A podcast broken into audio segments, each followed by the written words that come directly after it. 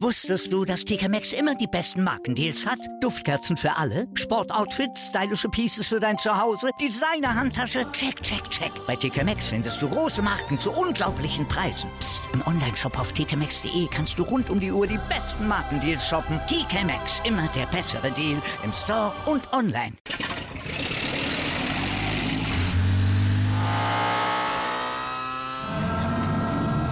Von 0 auf 100.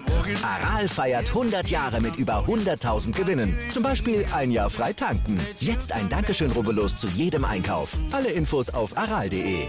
Aral, alles super. Anwurf. Der Handball-Talk auf meinsportpodcast.de. Hallo und herzlich willkommen zu einer neuen regulären Ausgabe von Anwurf, eurem Handball-Talk auf meinsportpodcast.de. Anfang der Woche gab es ja ein kleines News-Update vom lieben geschätzten Kollegen Tim Detmer, der heute wieder bei mir ist. Mein Name ist Sebastian Mühlenhoff und ja, wir wollen uns jetzt heute mit den aktuellsten Themen besprechen und natürlich mit dem aktuellen Spieltag in der Bundesliga, aber es gibt noch einiges mehr zu besprechen. Deswegen, Tim, Servus, ähm, deine neue Folge sollte man unbedingt mal reinhören, weil das wollen wir in nächster Zeit öfter machen.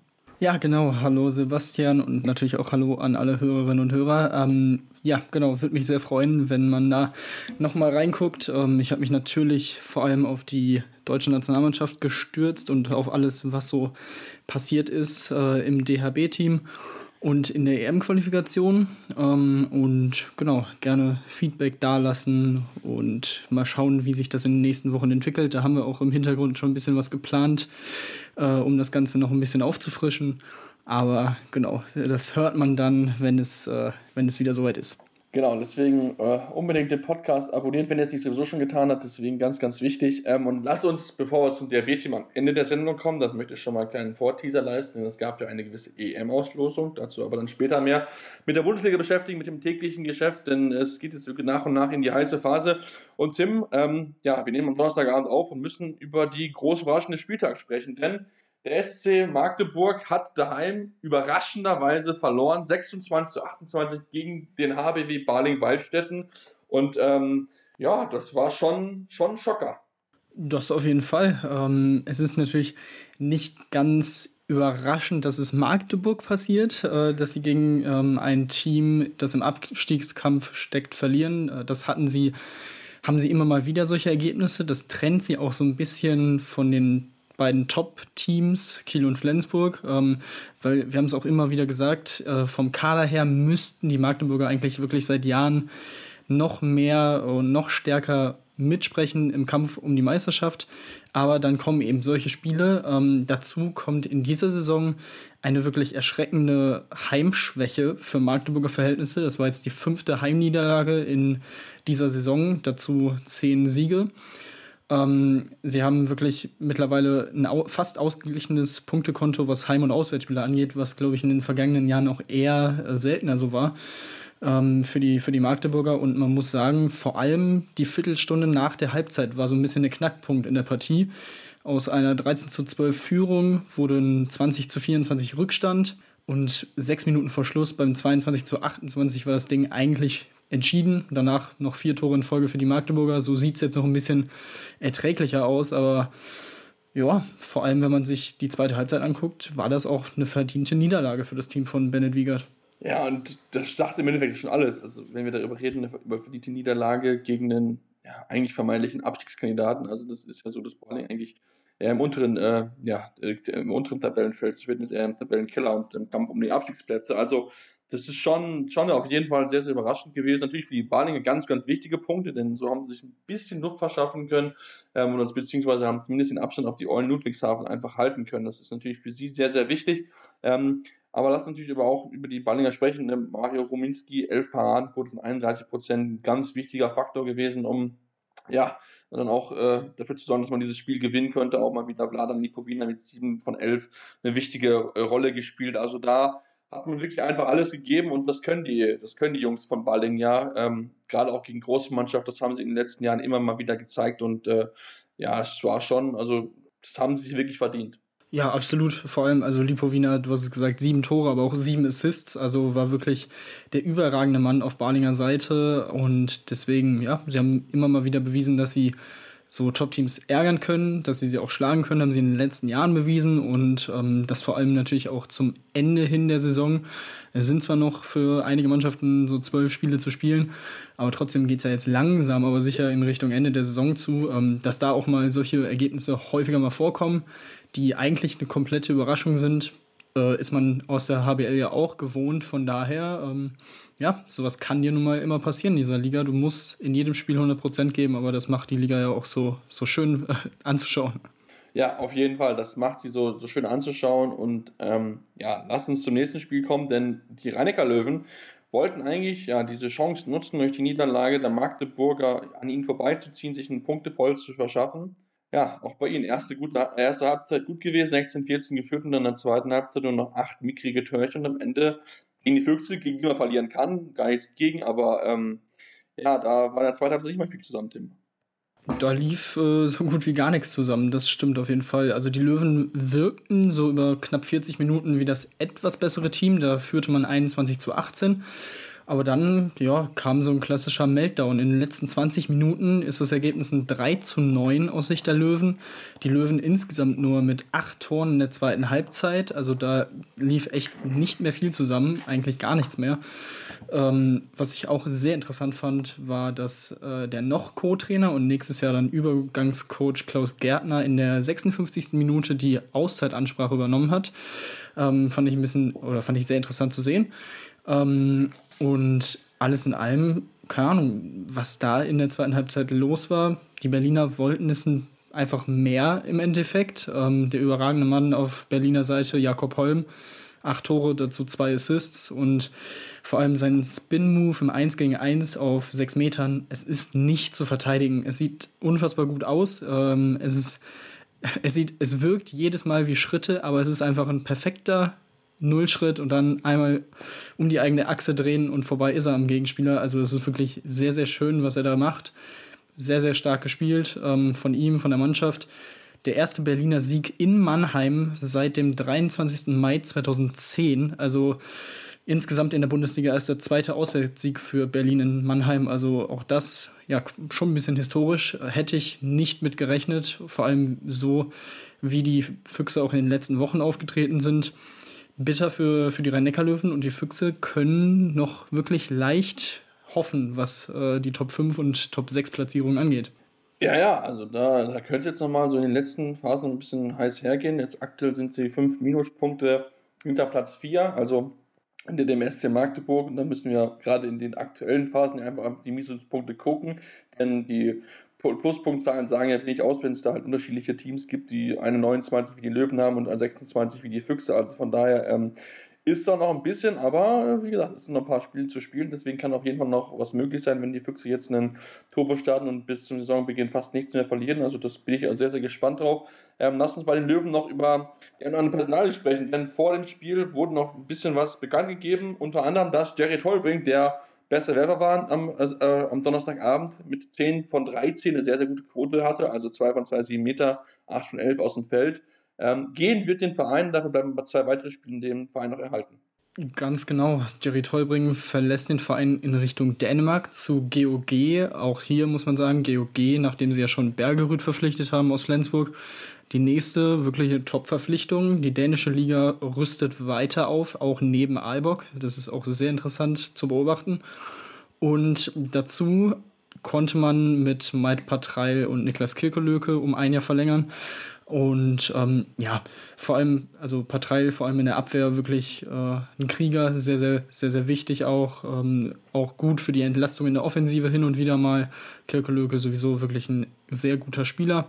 Also gute Verlängerung. Ich bin gespannt, was sie auf links außen machen hinter Gensheimer dann. Äh, dass Tollbring eigentlich ein sehr, sehr guter Backup ist, hat er heute auch wieder bewiesen mit seinen zehn Toren. Also ja, mal gucken, äh, wie da die Planung jetzt in den nächsten Wochen dann vorangetrieben werden.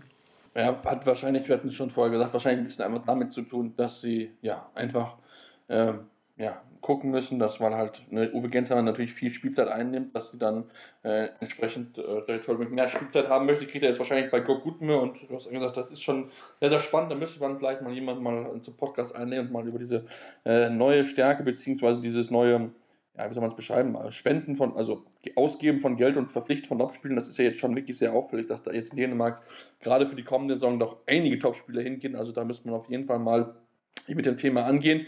Ähm, und äh, ja, Tim, lass uns zum, zu den nächsten Spielen übergehen. Lass uns zum um, weiteren, ja, durchaus spannenden Spiel gehen. Leipzig gegen Melsung. Am Ende gewinnt Melsung das Ding 33 zu 29. Ähm, ja, wichtiger Sieg für sie natürlich, gerade in der zweiten Halbzeit 20 Tore. Also brutal stark nach der zweiten Halbzeit. In der zweiten Halbzeit so.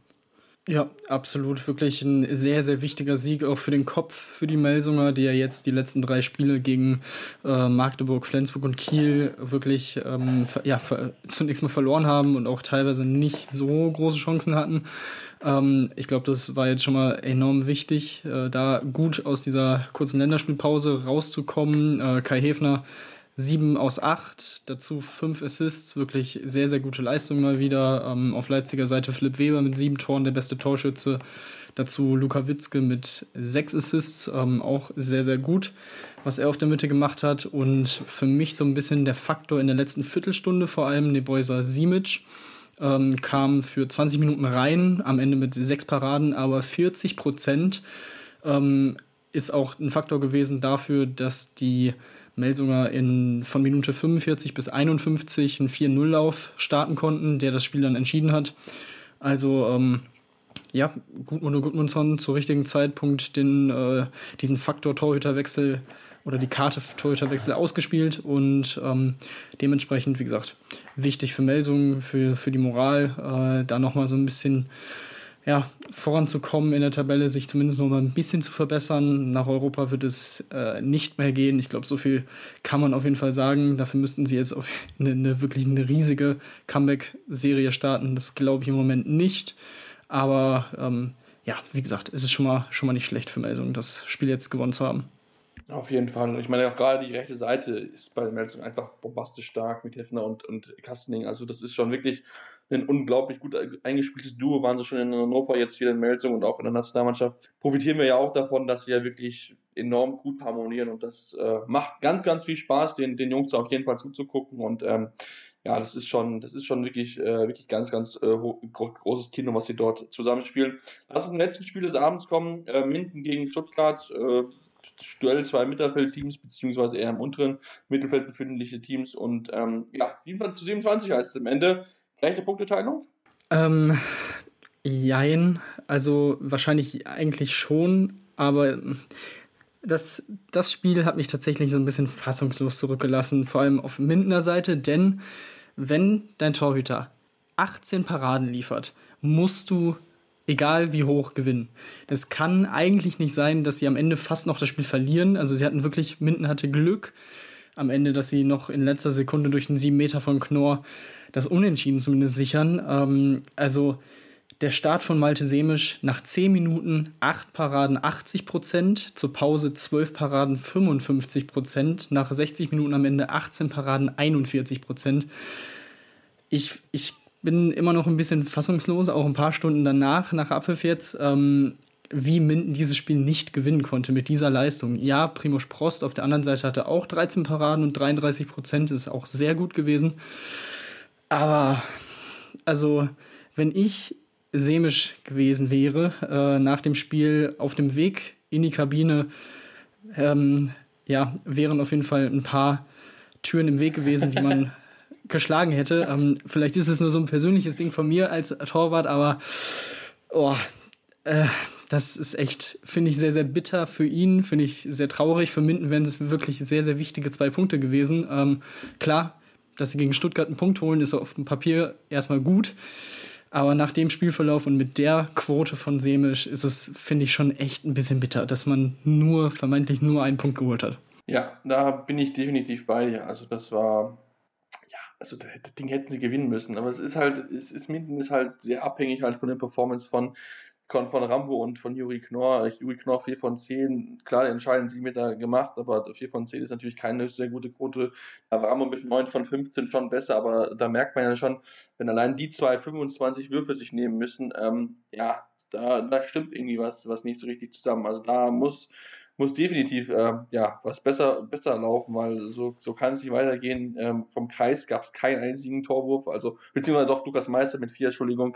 Ähm, aber ja, es ist, es ist insgesamt, das, das Offensivspiel ist genau das Problem, was einfach bei Mint schon die ganze Saison immer zu sehen ist. dass dort lahmt es einfach, da muss definitiv mehr passieren. Und der Torhüter Malte Simic kann auch leid tun, das ist schon zum wiederholten Male gute Leistung gezeigt, aber am Ende reicht es einfach nicht zum Sieg, weil einfach ähm, ja, seine seine Vorleute das Ding nicht zu Ende bringen im Endeffekt und die Punkte einfahren. Deswegen kämpft man unten gegen den Abstieg. Es hat zwar noch vier Punkte Vorsprung aktuell auf den 17. Tabellenplatz, aber ähm, als sicher sollte man sich da, wie gesagt, auch nicht fühlen. Also da braucht man auf jeden Fall bessere Leistungen als gegen Stuttgart, die jetzt äh, relativ durch sein sollten. Also sieben Punkte Vorsprung auf, die, auf den 17., auf die Ludwigshafener. Ähm, das sollte eigentlich definitiv ausreichen, um dieses, um sich zu retten, um die äh, ohne Probleme, ja, die Saison zu beenden. Also da sollte, müsste noch ganz, ganz viel schief laufen, glaube ich, wenn sie da nochmal unten äh, reinrutschen sollten. Tim, lass uns noch mal ein bisschen auf. Ja? Ja, eine Sache noch zu, zu Rambo und zwar, ähm, ich glaube, es war im Stand von 26 zu 27. Äh, da hatte Minden den Ball und Rambo nimmt sich halt wirklich komplett unnötigerweise so ein E-, Egalwurf äh, aus der zweiten Reihe, knallt ihn gefühlt auch drei Meter drüber. Also das ist ja so ein bisschen das Ding bei Rambo auch schon immer gewesen. Neun Tore sind mega, aber sechs Fehlwürfe sind halt auch mindestens drei bis vier zu viel. Ähm, das ist ja so ein bisschen das Phänomen, was er so, äh, was ihn auszeichnet quasi.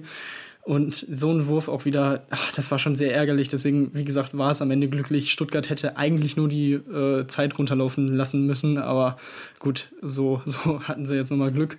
Aber ja, äh, aber bei Stuttgart stimme ich dir auch zu. Ich denke mal, die sollten jetzt wirklich durch sein ja, das, das denke ich auch. Wie gesagt, da waren vielleicht ein bisschen die Hoffnung ein bisschen größer da nach dem starken Saison, äh, Saisonstart, aber ähm, ich denke, da ist man auf einem guten Weg. Es soll jetzt mal, sollte jetzt mal wirklich versucht werden, dass man jetzt mal in die nächste Saison wirklich mal auch konstant so in den einstiegen Tabellenplatz sich bewegen kann, denn das Potenzial ist definitiv in der Stadt Stuttgart mit der Porsche Arena definitiv vorhanden und ähm, deswegen ja, bin ich mal sehr, sehr gespannt drauf. Lass uns noch auf die Partien vom Monat natürlich gucken und ähm, ja, auf das Spiel der Fischer, von Fischer auf Göpping gegen die SG Flensburg-Handewitt. Denn dort, Tim, musste sich Flensburg ganz, ganz schön strecken, um dann noch äh, einen Punkt zu holen. Auch da äh, einerseits natürlich glücklich, andererseits ist es nicht das erste Mal gewesen, dass die Flensburger äh, in der Schlussphase noch nach einem vermeintlich größeren Rückstand wieder zurückgekommen sind. Es war wirklich ein Spiel der Phasen und Läufe. Also die ersten 20 Minuten waren ausgeglichen, Flensburg meist mit einem Tor vorne. Dann jedoch von Minute 27 bis 42 nur mit einem einzigen Treffer. Äh, Mike Machulla hat nachher im Interview auch gesagt, er kann sich nicht daran erinnern, dass er jemals eine Flensburger Mannschaft mit so einer Phase mal erlebt hat. Ähm, so wurde aus einem 15 zu 13 für Flensburg ein 16 zu 22.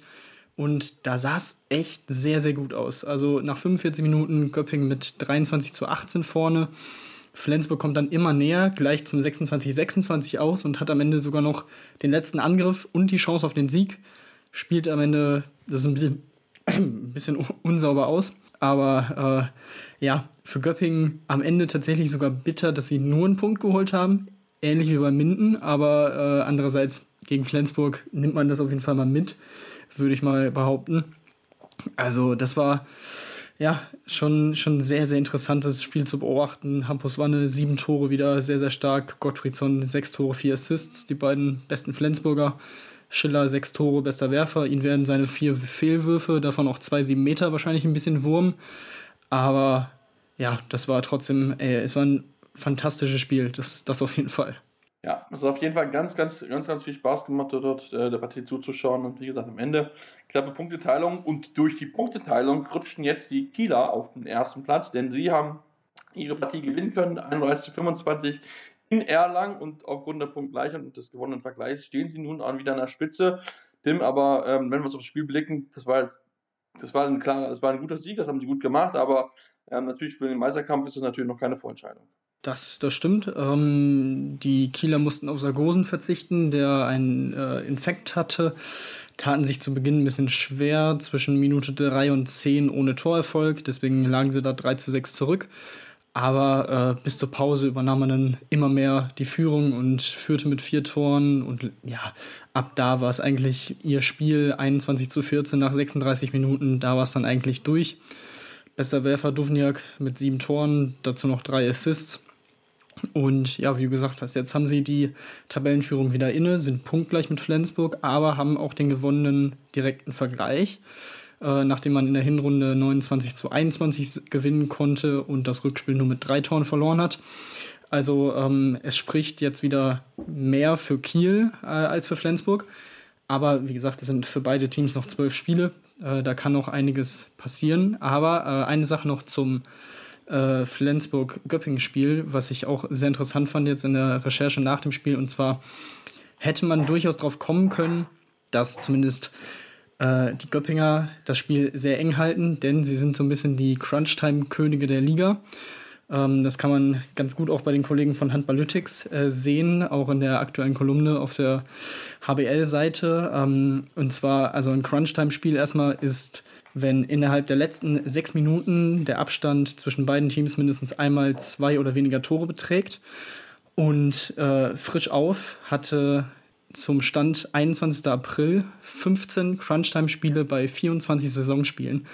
Also das ist mit Abstand das meiste in der Liga. Ähm, und von den letzten neun Spielen ging tatsächlich nur ein Spiel nicht in diese Crunch-Time. Äh, und nur ein Spiel in Stuttgart ging verloren. Also sie sind auch wirklich sehr, sehr nervenstark.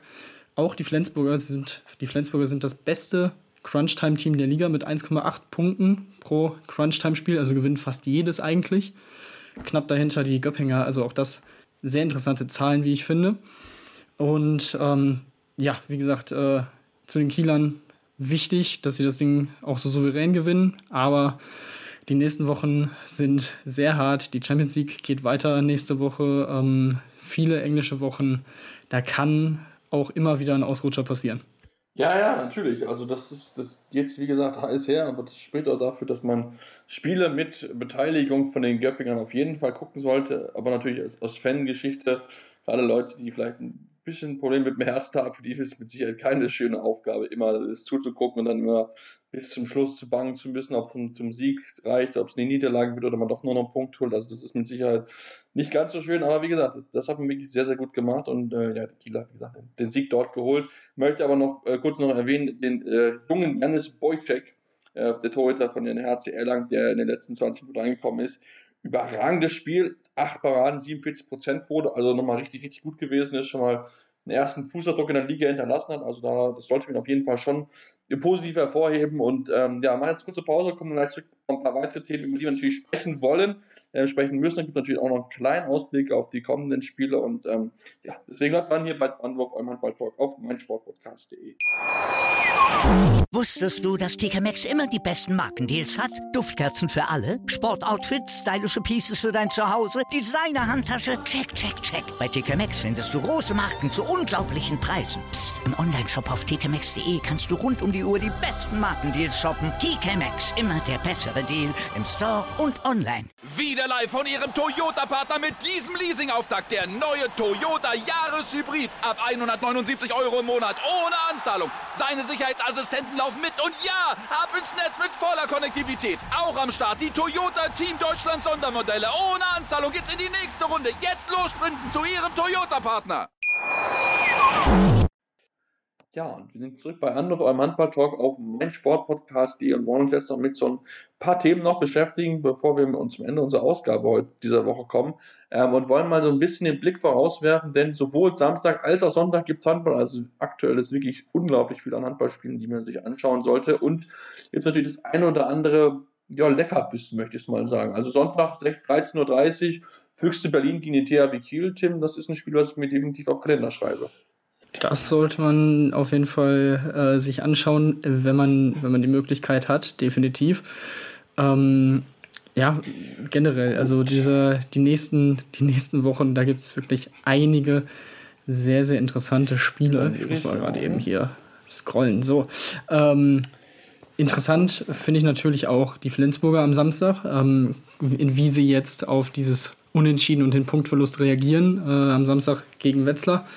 Ähm, ich glaube, das sind beides Spiele, da kann dann wieder am Montag oder am Sonntagabend äh, in der Tabelle oben alles wieder verrückt sein. Also ja, die Berliner jetzt natürlich mit Rückenwind gegen Kiel. Ich glaube, wie gesagt, wir haben es gesagt, die Berliner brauchen jetzt eigentlich eine Siegesserie auch, um nochmal ernsthaft Europa in der Liga angreifen zu können.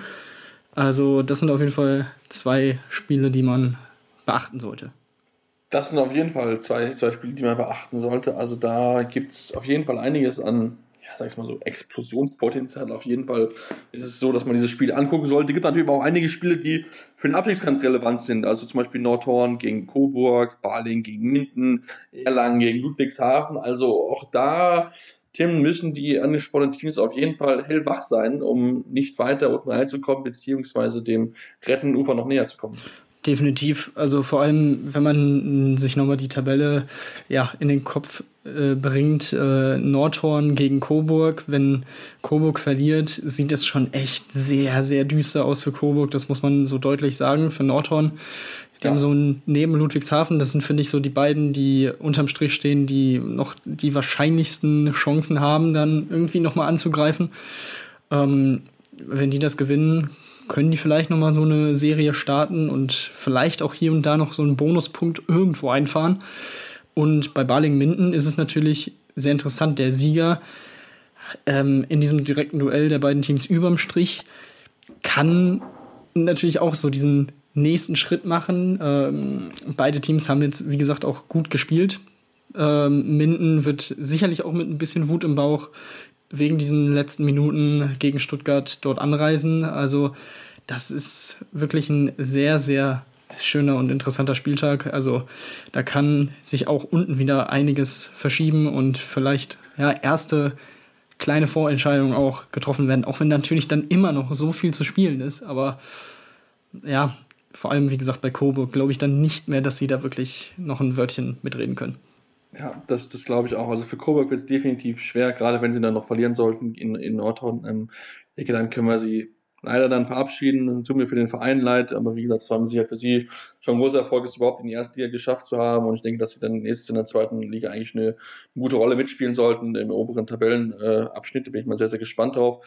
Ähm, ja, Tim, lass uns leider ein, zwei Personalien der Bundesliga sprechen. und zwar, wir haben gerade schon erwähnt, die Eulen Ludwigshafen, die ja spielen, haben ein kleines bisschen überraschend vielleicht äh, mit Janik Klein verlängern können. Ein deutschen Talent, das sie ja dort haben, nochmal um ein Jahr verlängern können, spricht dafür, ähm, ja, dass, er in das Vertrauen, was dort in Ludwigshafen zusammengebaut wird und ähm, hofft natürlich darauf, oder beziehungsweise wird alles dafür tun, dass sie dann da möglichst, eine, dass er dann möglichst in der ersten Liga spielen wird.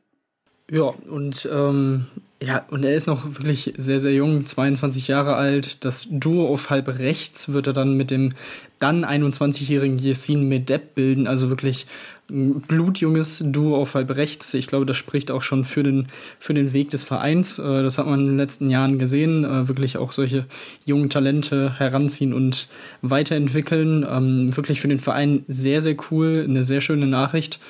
Und ähm, ja, wäre natürlich für beide Parteien natürlich umso besser, wenn das dann in der ersten Liga passiert.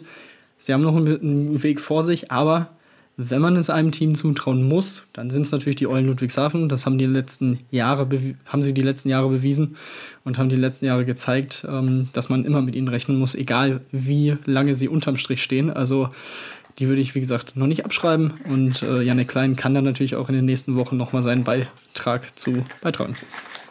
Ja, also was also ich würde ich würd schon mir darauf wetten, dass sie die Klasse halten. Also ich glaube, ich glaube, die Wettquote wäre gar nicht so schlecht im Vergleich jetzt zu den Jahren zuvor, wo sie wirklich Unmöglichstes geschafft haben. Aber das ist wirklich, die kämpfen, das ist super. Ähm, äh, das, das, passt wirklich vom Trainer über, über, die ganze, über die ganzen Vereine einfach. Das ist wirklich ein Verein, wo alles gegeben wird, ähm, um zu tun, auch wenn man nur keine Mittel hat. Das ist schon wirklich wirklich richtig, richtig gut. Also deswegen, ähm, ja, es, es, macht unheimlich viel Spaß, hier zuzugucken, weil es wirklich ein ja, kompakter Handball ist, ein körperlicher Handball. Das ist mal was anderes als eine schöne Schnörkellösel. Deswegen ähm, macht das sehr, sehr viel Spaß. Ich wünsche Ihnen alles Gute und ähm, lass uns dann noch zum den S, äh, SCDF Leipzig kommen, denn die haben auch zwei, äh, mit zwei Spielen langfristig nochmal verlängern können, ähm, die sowieso schon ohnehin bis 2022 verlängern können. Marc Marmitsch und Joel Behle bleiben noch länger.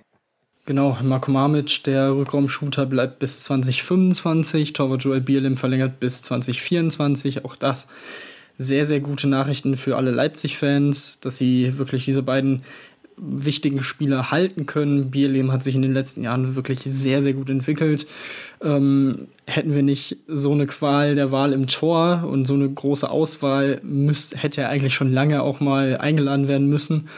Ähm, aber genau, wenn, es ist, zeigt schon, dass er da noch nicht in dem Kreis war und dabei war, wie gut eben auch die Torhüter in diesem Land sind. Er gehört da auf jeden Fall dazu in diesem erweiterten Kreis. Wirklich ein sehr, sehr guter Bundesliga-Torwart.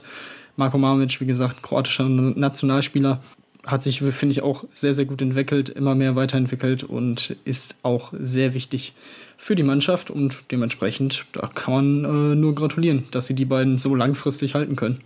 Ja, spielt auch natürlich dort einen eingeschlagenen Weg. Da macht der Carsten Günther ja relativ viel. Äh, bin mal gespannt, inwieweit sie dann wirklich da mal weiter oben angreifen können. Das ist ja das Ziel vielleicht für ganz, ganz oben jetzt schwierig, aber so mit Magdeburg so kämpfen, um dann vielleicht noch mal europäisch zu spielen. Das ist mit Sicherheit so, so ihr Ziel, was sie mittel- bis langfristig auf jeden Fall haben. Äh, und lass uns dann vom deutschen Handball ein bisschen weggehen und uns mit als internationale Ebene begeben, denn ähm, auch neben den, der dänischen Liga gibt es auch in anderen Ligen natürlich personelle Veränderungen und unter anderem in Pixhedget, denn dort geht Legende Jonas Kehlmann erstmal weg und es gibt komplett neue Linksaußen für den ungarischen Verein. Ja, und ich finde ein wirklich sehr, sehr interessantes Duo auf Linksaußen. Ähm, Alexander Blons, norwegischer, junger norwegischer Nationalspieler, kommt im Sommer von Elverum aus Norwegen zum ungarischen Spitzenclub. Ähm, dort ersetzt der 21-Jährige den eben angesprochenen Jonas Kellmann, der, ich glaube, mittlerweile 38 Jahre alt ist, aber wirklich gefühlt immer noch so fit aussieht, so als dass er irgendwie noch drei, vier, fünf Jahre spielen könnte. Ich bin gespannt, wohin es ihn verschlägt, äh, ob er noch weitermacht. Ähm, und dazu, das wurde schon vor ein paar äh, Monaten bekannt gegeben, kommt der Österreicher Sebastian Frimmel von den Kadetten Schaffhausen aus der Schweiz. Und ähm, auch er finde ich ein sehr, sehr interessanter Spieler. Ähm, macht mir viel Spaß, ihm zuzusehen. Äh, auch schon bei den Nationalspielen der Österreicher gegen Deutschland äh, in der EM-Qualifikation, aber auch bei der Weltmeisterschaft im Januar. Also ja, das sind zwei wirklich gute Linksaußen und Shaggett ähm, macht auch wieder eine sehr, sehr gute Arbeit. Also das ist schon mittlerweile endlich wieder ein Zweikampf äh, um die Spitze in Ungarn zwischen Veszprem und Szeged. Also klar, Veszprem auch aufgrund der, ich glaube, schon nochmal deutlich besseren finanziellen äh, Möglichkeiten, haben vor allem in der Breite natürlich einen wirklich überragenden Kader. Aber Szeged macht da äh, wirklich eine, eine gute Leistung. Und das, das sieht man jetzt auch mit diesen beiden Linksaußen. Mhm. Gerade daheim ist Sedic eine unglaubliche Martin, hat der schon einige internationale Top-Teams zum Fallen gebracht. Also das ist schon wirklich, wirklich richtig, richtig gut, was dort, ähm, ja, dort zusammen ist in Ungarn. Tim, lass uns vom Vereinshandball so ein bisschen weggehen und ähm, ja, mit dem Thema beschäftigen, was jetzt noch abschließend kommen ist. Und zwar wurden die Gruppen für die EM äh, 2022 ist ausgelöst. Die deutsche Gruppe, Gruppe D mit Österreich, Belarus und Polen, eine machbare Gruppe für die deutsche Mannschaft. Ja, da ist auf jeden Fall, sind drei Siege Pflicht, ohne jetzt irgendwie respektlos wirken zu wollen äh, gegenüber den drei Nationen. Aber das ist äh, also wenn die Mannschaft in Richtung Halbfinale will, dann muss sie da auf jeden Fall mit drei Siegen durchmarschieren. In der Hauptrunde wird es dann schwieriger. Äh, Gruppe E mit Spanien, Schweden, Tschechien und Bosnien und Gruppe F Norwegen, Russland, Slowakei und Litauen. Wie gesagt, vor allem Spanien, Schweden und Norwegen äh, sind da zu beachten. Ähm, die ersten beiden aus den Vorrundengruppen qualifizieren sich jeweils für, für die Hauptrunde und dann die ersten beiden aus der Hauptrunde kommen dann ins Halbfinale. Also das ist, dann kommen, wie gesagt, die Brocken, aber wie gesagt, Schweden und Spanien spielen schon mal gegeneinander, nehmen sich da schon mal ein paar Punkte weg. Das ist natürlich schon mal nicht schlecht. Aber äh, wie gesagt, die Vorrunde sollte man auf jeden Fall mit 6 zu 0 Punkten überstehen. Das äh, sollte der Anspruch sein, auf jeden Fall. Ja, das sollte auf jeden Fall der, der Anspruch sein. Das ist, äh, das ist definitiv so geplant. Ähm, also meine, man kann diese drei Spiele ja ein bisschen nutzen, um sich einzuspielen. Ähm, gerade die Polen hat man in letzter Zeit auch schon öfter gehabt und auch die Österreicher. Ähm, und ähm, das ist, sollte schon auf jeden Fall machbar sein. Da bin ich sehr, sehr, sehr, sehr drauf gespannt, wie sie sich dann äh, dort zeigen werden. Jetzt die Qualifikationsspiele, Tim, ich glaube, da hüllen den Mantel, man, den Mantel des Schweigens drüber, denn wirklich gut war das gerade gegen Bosnien jetzt nicht. Da hat man, glaube ich, so ein bisschen so auf Sparschlamme gespielt. Ähm, gegen Estland war das dann schon deutlicher, aber ähm, so richtig überzeugend fand ich das jetzt, fand ich das jetzt nicht. Aber wie gesagt, ähm, man war schon qualifiziert, wollte ein bisschen was ausprobieren. Ähm, und deswegen würde ich es mal abhaken als, ja, Sieg ist Sieg. ja, es waren am Ende eben diese Pflichtsiege mit äh, auch Möglichkeiten zum Testen. Von daher, ja, ich denke, es war, es war am Ende okay für das, was es, für, für das, was sie waren. Man muss auch im Hinterkopf behalten, natürlich. Es ist ein hartes Programm, was die, die Spieler da immer auch im Moment auch äh, abliefern und ableisten müssen. Deswegen, ja, soweit alles gut. Ähm, kommen wir noch zu den anderen drei Gruppen und zur anderen Hälfte quasi des Turnierbaums. In der Gruppe A Slowenien, Dänemark, Nordmazedonien und Montenegro. Und die Gruppen B und C finde ich wirklich höchst interessant. Gruppe B Portugal, Ungarn, Island und die Niederlande. Ähm, wie gesagt, vor allem Portugal, Ungarn und Island sehe ich da fast auf einem Level. Wer da irgendwie gegen die Niederlande vielleicht strauchelt, der, das könnte echt sehr, sehr kostbar werden. Und äh, Gruppe C, Kroatien, Serbien, Frankreich, Ukraine, ähnliche Situation. Ähm, also das ist, das sehe ich sehr, sehr eng. Vor allem die Serben, die in der EM-Qualifikation ja schon auf Frankreich getroffen sind und die Gruppe gewonnen haben, die EM-Quali-Gruppe. Ähm, ja, das äh, könnte sehr, sehr spicy werden. Oh ja, das, das könnte es auf jeden Fall. Also da, da ist wirklich, also das ist wirklich, gerade die Gruppe B finde ich enorm ausgeglichen und so. Und auch die Franzosen, du hast angesprochen, die sind aktuell nicht mehr in dieser, dieser Hochform, die die mal vor Jahren hatten, wo sie gefühlt unschlagbar gewesen sind. Das haben sie einfach nicht mehr. Das ist natürlich auch gut, damit auch andere Nationen natürlich dann nach vorne kommen können. Trotzdem darf man sich auch gerade bei großen Turnieren nie wirklich abschreiben, denn dann sind sie dann meistens dann, dann, dann da und haben natürlich noch enorm viel Erfahrung im Kader. Deswegen, äh, ja, die obere Hälfte ist mit Sicherheit ein bisschen interessanter. Also da sind sicher so einige wirklich spannende Spiele, wo man auch sagen muss, auch Gruppe A und hinter Dänemark, wer macht Slowenien, Montenegro, Mazedonien, das ist schon, schon viel, viel Potenzial auf jeden Fall vorhanden. Das macht schon ganz, ganz viel Lust dann auf die EM 2022. Vorher natürlich gibt es noch einiges an anderes. Nächste Woche beginnen auch die Viertelfinalpartien im Champions League Champions League, da muss man natürlich auch noch definitiv einschalten ähm, und dann natürlich noch Olympia im Sommer. Also da gibt es noch so viel Handball in den kommenden Wochen, dass ihr uns unbedingt weiterhin folgen solltet, um auf dem Laufenden zu bleiben. Ähm, wie gesagt, das News-Magazin wird es wahrscheinlich dann Anfang nächster Woche wiedergeben mit den wichtigsten News vom Wochenende ähm, und dann unsere reguläre Sendung natürlich im Laufe der Woche, ähm, wobei man da noch gucken muss, äh, aufgrund von beruflichen Dingen könnte es ein bisschen schwierig werden, aber das kriegen wir alles irgendwie definitiv hin, damit ihr die volle Ladung Anwurf bekommt. Ähm, wie gesagt, uns auch gerne mal Rezensionen lassen bei iTunes. Am liebsten natürlich fünf Sterne, aber gerne konstruktive Kritik. Was können wir besser machen? Woran können wir arbeiten? Und ähm, da bleibt uns nichts anderes zu sagen, als bis zum nächsten Mal hier bei Anruf am Handballblog auf meinsportpodcast.de. Wieder live von Ihrem Toyota-Partner mit diesem Leasing-Auftakt. Der neue Toyota Jahreshybrid. Ab 179 Euro im Monat. Ohne Anzahlung. Seine Sicherheitsassistenten laufen mit. Und ja, ab ins Netz mit voller Konnektivität. Auch am Start die Toyota Team Deutschland Sondermodelle. Ohne Anzahlung geht's in die nächste Runde. Jetzt los zu Ihrem Toyota-Partner.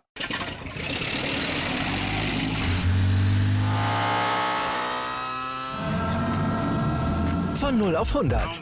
Aral feiert 100 Jahre mit über 100.000 Gewinnen. Zum Beispiel ein Jahr frei tanken. Jetzt ein Dankeschön, rubbellos zu jedem Einkauf. Alle Infos auf aral.de. Aral, alles super. Anwurf. Der Handball-Talk auf meinsportpodcast.de.